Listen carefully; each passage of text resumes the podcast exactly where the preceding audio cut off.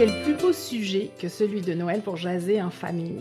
Noël approche, on peut se révéler nos souhaits de ce qu'on aimerait avoir. En général, ça aide aussi les parents qui sont en peine d'idées. On peut partager ce qu'on préfère de Noël, comme le rire de gorge déployé de la tante Berthe après la troisième coupe de champagne ou l'éternelle bûche au café de grand-maman.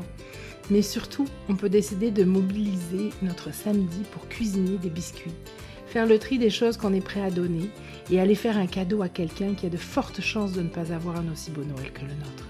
Aujourd'hui, c'est la Saint-Nicolas. Bonne fête Nicolas. Vous avez le pouvoir de vous transformer en Père Noël. Demain, on se gâte avec des petits compliments. Bonne journée.